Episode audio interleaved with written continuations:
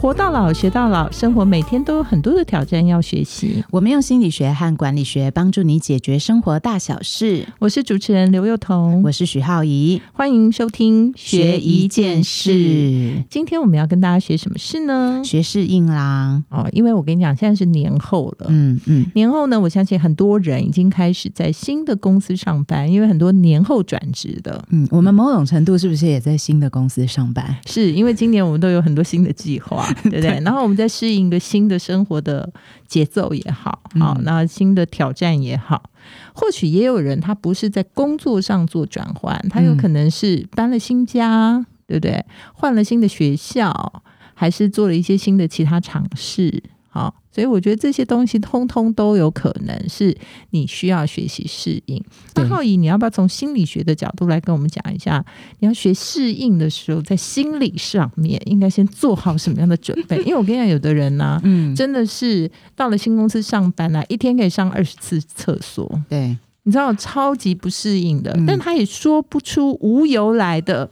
就觉得他就一直犯紧张的问题，就是很紧张，然后人家讲什么他也很紧张，他觉得一切事情他都不熟悉不了解，嗯，然后不知道从哪个地方开始，万一又遇到很机车的上司、很难缠的 partner，然后或者大家都给他脸色看的时候，我跟你讲，这真的一天都待不下去。好，那适应呢？其实从心理上来看的话，它其实跟压力有非常大的关联。嗯，那像我们最近录《谁与争锋》，压力真的也很大，那个也是新职场啦。是对，所以我们也需要适应嘛。嗯，那其实有的时候，当人有压力的时候，它其实有一个机制，就是压力其实它会让我们表现变得比较好。哦，所以反而有压力是比较好哦，是好事。可是问题就是说，为什么会到不适应的状况？就是我们常常因为压力会让我表现更好嘛。比如说，哎，我现在肾上腺素爆发，我我在谁与争锋那个战队要跟你 PK，那我当然有压力啊。所以我就会觉得这个压力，它会促使我去做一些事情。对，所以就是像你如果要去新的地方上班呢，你平常都赖床赖到你知道这不行了才起床，然后你万一要到新的地方上班，你可能早上六点就醒过来，在那边准备三点就起来，三点三点在那边想说，我等下换什么衣服？对对对，就是很期待啦。是，可是这个东西它常常会让我们不自觉的，就是压力过了门槛，但是我们自己是没有发现的。哦，所以心理学其实有一个曲线图，就是说，当我们压力其实到达一个点、一个值之下的时候，其实我们的表现会比没有压力更好。哦，对。可是，一到那个我可以承受压力的点过了以后，我的表现就会大幅下降。那我怎么知道什么时候到点，什么时候没到点？我要怎么样维持在一个又要表现很好，又不能爆表的概念呢？所以这个东西就要反过来观察，就是有很多人，我们常常看到，特别是上班族，你就会在一个状况，就比如说，我看我现在压状况表现不好，嗯，所以我就觉得压力更大，我就去做更多的事情。可是事实上，其实他是需要放松，对他可能就是因为你现在不适应你目前的状态，所以反而你其实是需要的是去放松，而你完全都相反了。哦，所以一松一紧之间，你要先嗯自我觉察，对呀。所以刚刚那个理论，我一直觉得它其实是可以反过来自我观察的。就是我们都希望自己表现好，可是表现不好的时候，你不用忙着先苛责自己啊，或者要去学更多的东西。你可能第一件事情是要回来加强自己的心理韧力。它就是所谓的抗压程度，也就是所谓的呃放松所增加的东西。好哦，抗压其实抗压的呃好坏，其实是跟你的。韧度有关，而那个韧度、韧力有关，而这个韧力其实跟你的放松程度有关。对，所以其实啊，如果你今天呢觉得说，哎，上司真的都找你麻烦，或者说你搞不清楚，就是觉得说好像他挺针对你的，或者好像对你的表现不是很满意，嗯，其实这时候你不应该把你的眉头越锁越紧，你也不应该把你的嘴角越按越紧，嗯，其实应该要适度的怎样帮自己呢，就是放松。然后把你的这个嘴放轻松，把你的眉头放轻松，因为你会看起来，嗯，就你知道你很紧张的时候，你会看起来相对比较没有自信，嗯，那你知道你的没有自信，你的紧张会让周遭的人或你的上司更觉得你似乎无法担此重任。嗯所以大部分他是反其道而行，就是你越放松的时候，人家会觉得说，哎，好像你越能进入状况。但其实坦坦白讲啊，菜鸟都没进入状况，没有一个进入状况。但是就是有的人看起来好像比较无所谓，有的人看起来就很紧张。嗯，你你知道，我就想到我有一次找一个国内知名的心理学家，嗯，好了，其实就是洪兰老师，我就找他来我的那个课堂跟学生分享对。嘛。那他就讲了一个例子哦，他就说有一次呢，他儿子呃，如果我没记错的话，应该是他儿子在美国念书，嗯。然后要因为面临一个很大的挑战，嗯。然后他打电话跟妈讲说，就是哦，我事情又做不完，所以我要今天晚上要熬夜做这件事。嗯。然后洪兰老师就跟他讲说：“你去睡觉。”他说：“我事情都做不完，我怎么能够去睡觉而且在更刚去就想要很好的表现、？”对啊，所以你就觉得我应该要更努力。他妈就跟他讲说：“你就是去睡觉。”后来他儿子就去睡觉了。然后隔天呢，睡完觉起来以后，嗯他就说：“哎，昨天晚上想不通的问题，今天突然解决了。”我想大家一定都会有类似的经验，就有时候你就是深夜的时候在那边硬想，然后硬撑，可能就觉得说剩一点点，它就完成了。嗯嗯，那以前我我我其实我大概知道这个概念，可是说实在，你要亲身去执行其实不容易，因为人都有执着。你就在那个地方的时候，你就觉得我再剩一点点，我就要去突破那个关卡，那、我不能在这个时候放松。其实那个叫睡眠复原力，嗯，就超多的，你发明的哈。才不是，是我的 书里头就有这么一个章节，我也是学习了很多前辈。你的书里头哪有一个章节叫睡眠复原力？我没有直接写睡眠复原力，嗯但是我有一个地方是跟大家讲说，如果没有办法解决问题的话，对，先去睡觉，然后在睡觉的时候睡完了以后，第二天呢，百分之九十的问题它都不存在，嗯。然后剩下的百分之十的问题呢，也变得比较没有那么难解决。嗯那当然，它这个是有个过程的啦。就第一个，你要先聚焦。嗯。其实很多人呢、他在适应的时候，他会有第一个问题是，我不知道适应什么。嗯就是我站到了一个新的环境，我不知道我现在到底要先适应工作，还是先适应环境，还是先适应老板，嗯。还是先适应同事，嗯。还是你知道吗？就忽然有八百种的事情，你可能会觉得说无法聚焦，觉得我现在应该先做哪一件事，这样，嗯嗯，所以你就会变得很慌乱。对对。好所以一定要先搞清楚，你现在在这个地方要定锚，先嗯决定你要先适应什么事情。对，嗯例如这里头，如果是一个你环境会观察，尤其每个公司的那种文化不同，如果这个文化它就是一个那种你知道吗？以老板一声令下为完全基准表现的话，其实其他人先不用管，先摸清楚你到底老板。是一个什么样的人？他到底喜欢你做什么样的事情？大家可能会觉得说啊，这样很拍马屁，对不起，好不好？职场生存术就是这个概念啊。嗯嗯，所以，嗯请你先定锚，对，然后呢，找到那个职场里面，在你那个环境里面混的最好的人，嗯嗯嗯然后去观察他，他是如何混得好的。哦，那当然，有的人会说，哈，我观察他了，发现他其实是个狗，不是狗屁，马屁精，我可能做不到他那样之类的。嗯，但是你总是可以知道说，哦，原来你真的会了解一下这个环境里的来龙去脉。嗯嗯，嗯所以大家先别急，嗯很多时候你就是太着急，你太想要赶快的表现很好，嗯太想要赶快的融入环境，太想要马上做的让别人觉得说对你刮目相看，嗯这时候一切都会背其道而行。嗯，所以我觉得这个事情定锚很重要，就是先学放松很重要，就跟你刚刚那个心理状态的意思是一样的。对，我觉得你你刚刚讲的东西，就是把我们议题再带到另外一个层次，就是说，有的时候我们常常会觉得，比如说某面临某一些情境或者是什么，我觉得我真的无法适应，嗯，因为无法适应，所以我们今天要学适应嘛。嗯那我觉得心理学其实有一个概念，就是说，我们刚刚讲说压力到一个点以后，它会让你的表现大幅的往下降。嗯然后大人只要表现在往上爬，其实基本上你有成就感的，嗯你就不会觉得你不适应。可是当你的表现已经开始下滑的时候，其实你的自我的呃罪恶感啊，或是各种负面的东西，它其实会越来越深。所以会变成负面循环。对，然后我们有给他有一个名字叫奔傲，我都说嗯啊奔傲奔傲，嗯然后它会反映在三种层面，嗯第一个就是说你的情绪嘛，那第二认知，第三就是行为。所以你的情绪会失控。对，而且那个失控有的时候还不见得，比如说我在职场上的不适应，我可能回家才情绪失控。对，就是在那边忍耐、忍耐、忍耐，然后就回家就大爆发，对，然后家里人都不知道你发生什么事。是，然后它其实会对我们带来某一些影响，就是说。我们自我谴责会更深，然后结果就是场大爆发，就职场也没发生什么好事，然后回家又大爆发，就家庭发生很多鸟事，然后这件事情就让你人生整个陷入一个混沌的境界。而且我听过很多呃，蛮多的，就是职业跟家庭两头烧的人，他们其实有的时候就会觉得像自己这样的情绪影响到小孩。哦，我我你知道我听过一个小女孩啊，就很妙，就是她妈妈可能工作压力很大，对，然后回家的时候，因为这小女孩都会去学画画啦，然后她回来的时候呢，就会拿画画，第一天学完画画回来，妈妈那一天工作压力没有很大，然后就说，哎，来拿那个画给妈妈看，然后就说，哦，你好棒哦，叭叭叭叭叭，就称赞女儿一番。那隔天女儿再带画回来，她一定一个直觉就是说，我要再拿去给妈妈看，对，因为她昨天被称赞，因为昨天被称赞，可是妈妈那一天呢，就处于无法适应的状态，所以她就说。你为什么来找妈妈？妈妈现在算什么 东西？小孩 就进入了一种认知混淆。对，然后所以他第三天又回来的时候，他其实已经不知道我到底要不要靠近我妈了。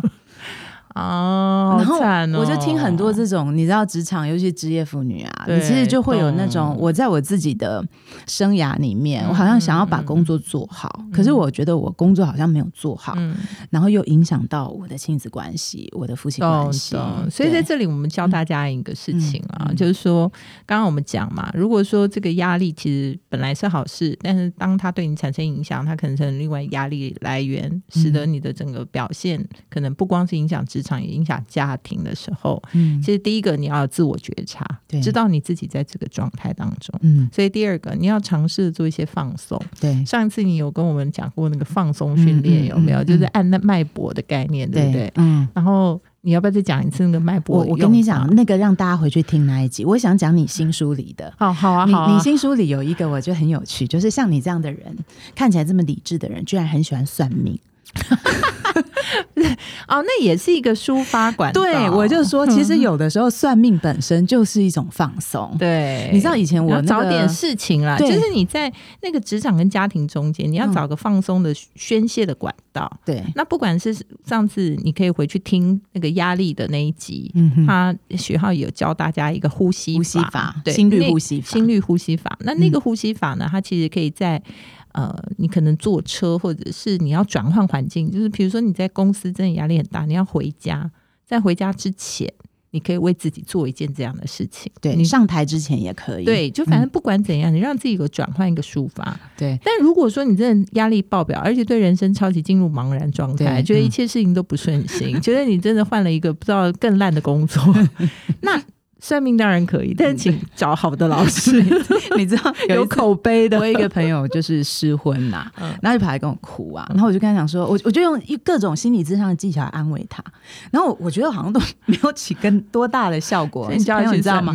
没有，他就自己跑去算命。然后后来有一天他打电话给我，就说：“哇，你今天精神怎么那么好？”他就说：“因为算命老师说我是前辈子欠他的。”然后我心里想说，只是找了个理由而已。那我之前的那个跟你讲了那么多。那所以其实我觉得人有的时候要替自己就是找到一个找理由，对，要找到一个那个。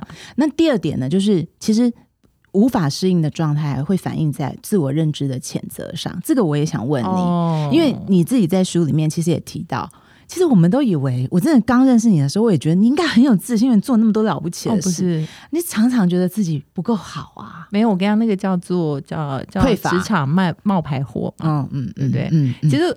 大家可能要解释一下什么叫职场冒牌货。嗯，就是所有人，如果你现在啊，在你的职务上面，其实你真的已经是个老鸟了。嗯，但是你还是会觉得说，我永远做的真的不够好的话，那你某种程度这是一种心理疾病。嗯。哦，因为其实这世界上真的没有什么完美或够好的事情，嗯嗯，但是这种多半呢，你就会把所有外在的事情全部都归责于自己的责任，我觉得这就叫做职场冒牌货。对，那这种状况呢，也常常在大家转换环境的时候会发生，因为你转换环境的时候，你都会希望在新的环境里，大家都认为你好棒。对，嗯，但是呢，这时候呢，如果你又没有办法真的表现出自己认为自己满意的样子的时候，哇，你那个那个自责的感觉啊，真是有一种排山倒海来对自己的煎熬哎。嗯，所以这时候其实真的，大家还是只有一个诀窍，就是你一定要放弃、放下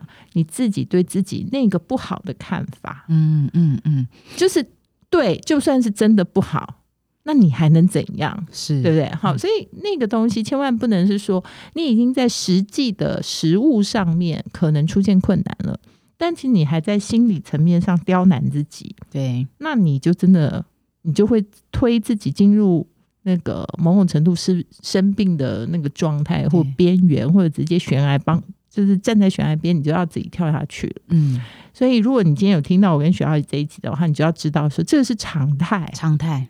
我们都有，你有我也有。对，每一个人，几乎我遇到的每一个人，他们都有这种情况，所以绝对不是只有你。开玩笑，每一个人多差，对，每一个人都觉得自己很差，好不好？对。所以你要怎么喜欢自己，就是从你知道每一个人都这样开始，然后你就会说：“哦，其实阿 Q 一点我也还好。”嗯，你知道吗？那个一直不断在嫌弃你的人，其实他也没有多棒。对，没错。那这个东西真的要阿 Q 一点。那我我就想问你啊，所以你觉得你走出这个冒牌当然。没有，我们永远都在这种状态中，就是永远都会在这边。对，打每隔一阵子他就会出现，他一定会。但是就像你讲的，它就是在一个平衡值嘛，就压力永远会使我们变好，表现变好。但过度的压力，它就会使得你有另外一种生病的感觉。嗯，那刚刚讲说，哎，那种冒牌货情节。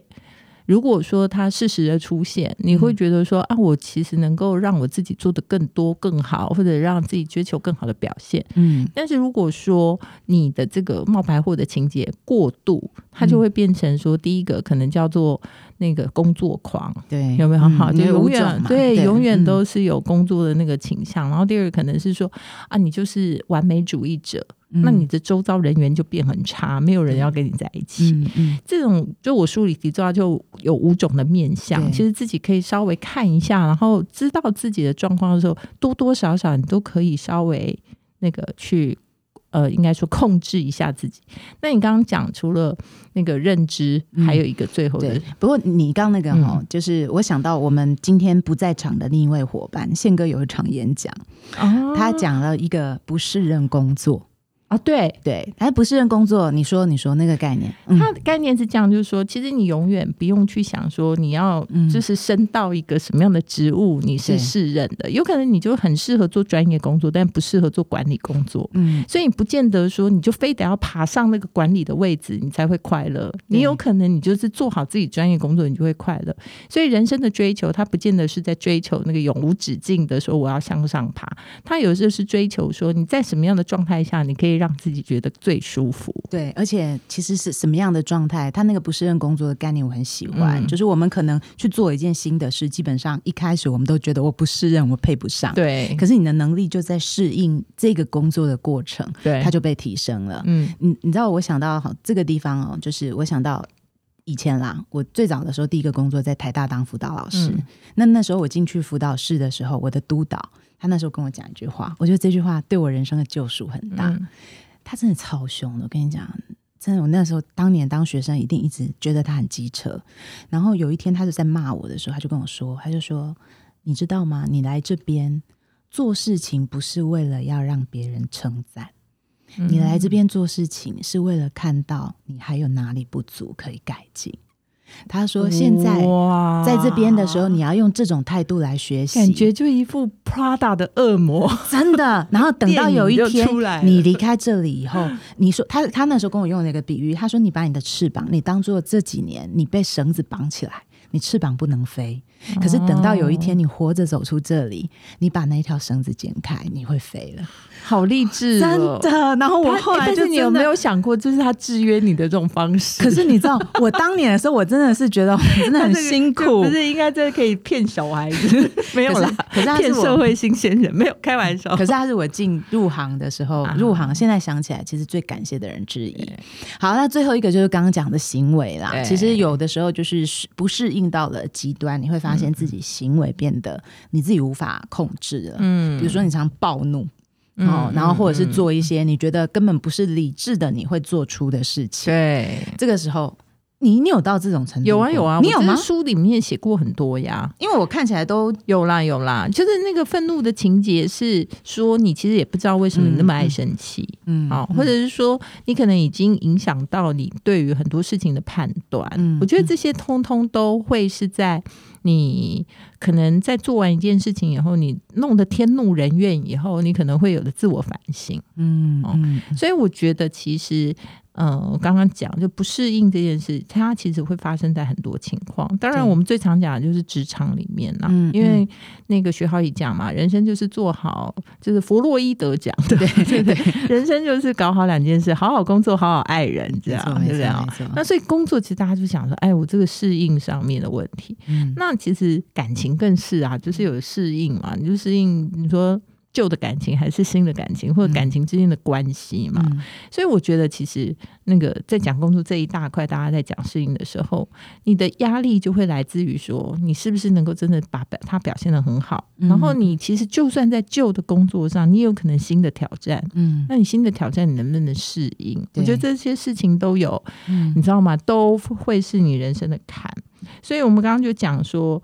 第一个，你刚刚讲嘛，就是他那个那个你刚刚的那个恶魔，Prada 恶魔，他其实某种程度就是在希望你能够打开你的舒适圈，对，因为适应它其实的意思就是说，你又有一个你比较没有办法跨过去的事发生了，嗯嗯，对，如果你如鱼得水，就表示。他还在你的舒适圈范围，他还在你那个有压力可以表现更好的状态。对，那如果说只要一跨过你的舒适圈，它就某种程度成为一种你需要突破的事情。嗯，所以它就是不在你的舒适圈范围，它就是要拓展那个舒适圈。嗯，然后接下来呢，你就会一定会出现很多错误，因为它不在你熟悉的事情里面，所以你的错误会。摆摆出就是做怎么样都不对，嗯，所以就回到我们刚刚讲的，请大家通通都要接受，就是说每个人都是这样的，不是只有你，你绝对不是孤单的，对，不是孤单的，在这个黑暗的旅程当中，我们手牵着手，对。啊。然后最后跟大家说，那个行为背后啊，其实当你觉得你不适应到最后，那个行为已经不是你自己可以控制的，它其实背后有很多情绪的问题，它是根本。比方说，我前阵子。很迷手游 这件事，其实你也是在逃避现实生活，真的啊，因为你就觉得说啊，写剧本好难哦。那时候我在写剧本嘛，怎么写都写不会，就都写不会啊。进入超级，好歹我也算是一个作家，有没有？然后怎么写每一版都觉得这是什么鬼？然后所以你就会觉得说啊，比如说你去打手游，很快好像就可以打到第一名，这样好像。比较容易一点，那是一个，那是设计游戏的人的陷阱。没错，他其实就是这样 把你掉进去的。可是你知道吗？只要氪金就可以第一名。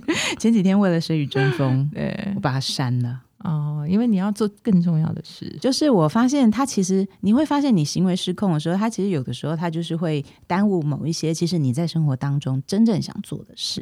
所以你要知道，如果你现在沉迷于某些事，要这样想一想，你生命是不是还有什么其他重要的事要做？就是因为你对那些重要的事不适应，所以你就偷偷的，你就来躲到了一个舒适圈里面，那是很危险的。就是一直每天追剧之类。是啊，嗯，追剧。也是不一定是那么手游是真的，有些追剧是追到没有 理由。是啊，本来有些是说你看好看的东西，你知道有些朋友是他已经逃避到就是说什么东西都打开来乱看，然后他也不知道他在追什么。好，那你你讲到，我觉得就提供给大家一个心理学的标准，就是我们怎么样觉得，我们都在讲说正常跟异常之间的区别是什么？其实很简单，就是这件事情已经影响到你的生活了啊，所以你一定要理解，就是其实。在心理学里面，最重要的事情就是自我觉察。对，那接下来你才能够用管理学去思考，怎么样去管理你的生活。嗯，所以在这里提供几个管理的方法。怎么管？怎么管？第一个，嗯，其实啊，大家可以经由一些记录来回想你今天的状态。好，就是说你不适应嘛，你一定有一些不适应的原因，嗯或者特别不喜欢的事情。嗯，那你要宣泄。有的时候，有的人是靠说，嗯，有的人是靠写。有的人是靠想，好，不管你是哪一种，听说读说一休和 尚，对对，不管哪一种哈，但是你一定要想办法把它重新仔细的你知道重述一次，嗯，因为有的时候我们只记得阿扎的感觉，但我们并不知道我们为了什么阿扎。对，没错，没错，那如果说你能明确的分辨出啊，原来我是为了这个人很阿扎，嗯。那你就要再仔细思考一下，因为这个人的什么你很阿扎，嗯。啊，就慢慢的去限缩你觉得不适应的东西。嗯。不，然的话，我们常常人是这样啦，一点点感觉会无限一直扩大、扩大、扩大、扩大到整个人生都像大便。其实效应，对，其实你只是因为早上喝了一杯很难喝的奶茶之类的，这个是常有的事，因为人家就觉得说我今天就是一个什么都不好的概念，所以其实一定要线索，所以记录我觉得很重要，不管用什么方法，用说的也好，整理啦哈，就整理记录对也行，反正你就记录一下。然后呢，你就观察一下，比如这十天、这二十天、这一个月，你都为了这件事情很烦恼，那你就经由这些记录去看看说，哦我昨天有没有比今天好一点。嗯或者这件事情有没有经由这样的事情而做一些改变。然后第二个，拿回你的主控权，嗯，就是说你想一想，对于这个很阿杂或者不能适应的事情，你有什么你可以做的？删掉它，有可能删掉它，也就是躲避它也是个方法，嗯，逃避也是个方法。删掉手游，对，但是至少你有一个方式是说，我知道我线索在哪里我要逃避什么，我也只要逃避那个就好，我不嗯不用逃避我整个上班嘛。有些人他是弄到我根本连班都不想去，嗯对不对？但是如果你知道你就是为了什么，那你有没有什么技巧性的方式可以躲避它？这也是个方法、啊。嗯或者是说，你有没有什么可以做的？嗯因为像我有个朋友，他就曾经就是因为他每天都会很紧张到拉肚子，你知道，就是因为他碰到一个很不好相处的。呃，应该说算上司也算同事那样，就很不好相处的同事。然后他只要想到他要跟他开会、啊，他就会拉肚子。嗯那他呢？后来就我就问他说：“那你觉得怎么办？”他说：“他真的无计可施。”那我就问他说：“那这样子，那你觉得你自己可以做什么？”他说：“他真的什么都没办法做。”但是呢，我就跟他一起就列了五点他可以做的事。第一，他可能要买很多的益生菌来吃，你懂吗？就连着大家觉得会很好笑，拉吗？就是益生菌它有时候是调整，对它调整它的肠胃。嗯，所以应该这么讲，就是说，大家会觉得说，真的没什么事可以做，可以的，你可以从生理上或其他方式嗯做一些你觉得这个症状上你可以控制的事情是什么？就像考生，我们都建议他去拜拜。对，不管嘛，对反正就是你觉得你能做什么。好，你如果能够为那件事情做的事情越多，你会认为自己对那件事情更有主控权。对，没错。然后大家会说没有啊，我做的都没有用。你怎么知道没有用？做完十天就有用了。就是你你做，你只是说我没去做，我觉得它没用，或者我做一天，我觉得它没用。嗯，事实上，你如果愿意每天做，而每天去调整那个做法，对，你可能慢慢就会看到那件事情的改善。那大家如果觉得说，哎，不行，那我其实逃避也是个做法。我刚刚讲了嘛，嗯你只要能够确认那件事情，逃避它也是个做法呀。嗯那第三个就是找到你的北极星，嗯，对不对？我这个概念我很喜欢。对，这样一定要找到定锚的对象。嗯你在一个环境里，比如说你搬到一个新的社区，对，你也要看看这社区的那个意见领袖是哪一户哪一家，对不对？你要依循要有一个对象，你要有个一对象，好不好？知道说，哎，在哪里混的好的，对不对？他是怎么混的？嗯好，这个要找到你的北极星。然后接下来就是说，不要害怕拓展的舒适圈，嗯就是刚刚讲的嘛。因为你只要是要适应，你一定是适应一个舒适圈以外的事情。嗯那你就要相信那件事情绝对不会马上就成功，遇到失败它也是很正常的事情。所以我们刚刚建立起这个流程的话，嗯其实你在那个适应就是一步一步的。嗯，我看你这个学管理的人越来越像心理学家了。我是跟你学的，啊，这样子吗？对对对，刚刚那个呢，我觉得其实我想到心理学，其实有一个很多有心理学家讲说呢，其实习惯一个习惯呢，嗯七天其实就可以养成。嗯。那我觉得这个东西是非常那为什么有人？说二十一天？嗯，我觉得七天天就可以。然后二十一天可以 fix。他可能开始固有一个一个对对，当然 我们比如说以前焦虑症好了，其实不适应就是那种拉肚子的那种状况我们大概平均是六到八周是可以治疗好的。哦比如说像咬指甲，早期的时候非常严重的一个状况，很多父母很头痛。六到八周其实很简单，你给他一些转移，他就好了。哦那我我觉得七天更有可能。像我删手游的时候，我删掉它的那一天，六到八周才能好，你七天就可以好。七天，他可以徐浩建仪是比较立一个模厉害模型，哦建立一个模型然后。六到八周才能固，定，因为第前面七天你会觉得很怪哦，你的人生就是改变了嘛。对对对像像我删掉以后，我就突然觉得手机不知道用来干嘛。我懂了。每天十点起床的人，忽然变得五点起床，他就是需要一段那以前打都要打到两三点，那你现在突然十一点多，你就觉得很想睡觉了。我懂，我懂它会有一种习惯的调整，可是真的过了一个礼拜以后，你就发现原来改变了一个行为模式、习惯模式，其实我还是活得好好的。懂。嗯，所以其实人呐、真的有无穷的适应力，只是看你要不要开始。没错。所以真正的适应能力呢，那开始于理性的思考，嗯。就是说你不要让你的人生完全陷入一个阿杂的状态，嗯。你要拿回你的思考，用你的脑去想一想它是什么。嗯。然后呢，它会开始于你会建立一连串的行动，就是我们刚刚讲的，你会做一些事情，嗯，然后最后呢，你就会建立一种心态，就是说，哎、你正向的，你认为你自己是可以掌控的，你就会慢慢去适应那些不是在你舒适圈的东西。嗯，所以我觉得这些事情它，嗯、要经过一个实践的过程。对。但是总结呢，就像你刚刚讲的那个我很喜欢的概念，我们要把自己的人生的掌控权拿回来。所以今天的这一段呢，就希望可以为大家按下这个按钮，好不好？好，主控权拿回来嗯，学适应。好，每周一晚上八点，欢迎大家在 Sound on Spotify、KKBox 各大 Podcast 平台收听我们的节目，也欢迎大家在 Facebook、Instagram 最终学一件事。如果你有任何想要我们做的议题，也可以在上面留言哦。我们下次见，拜拜。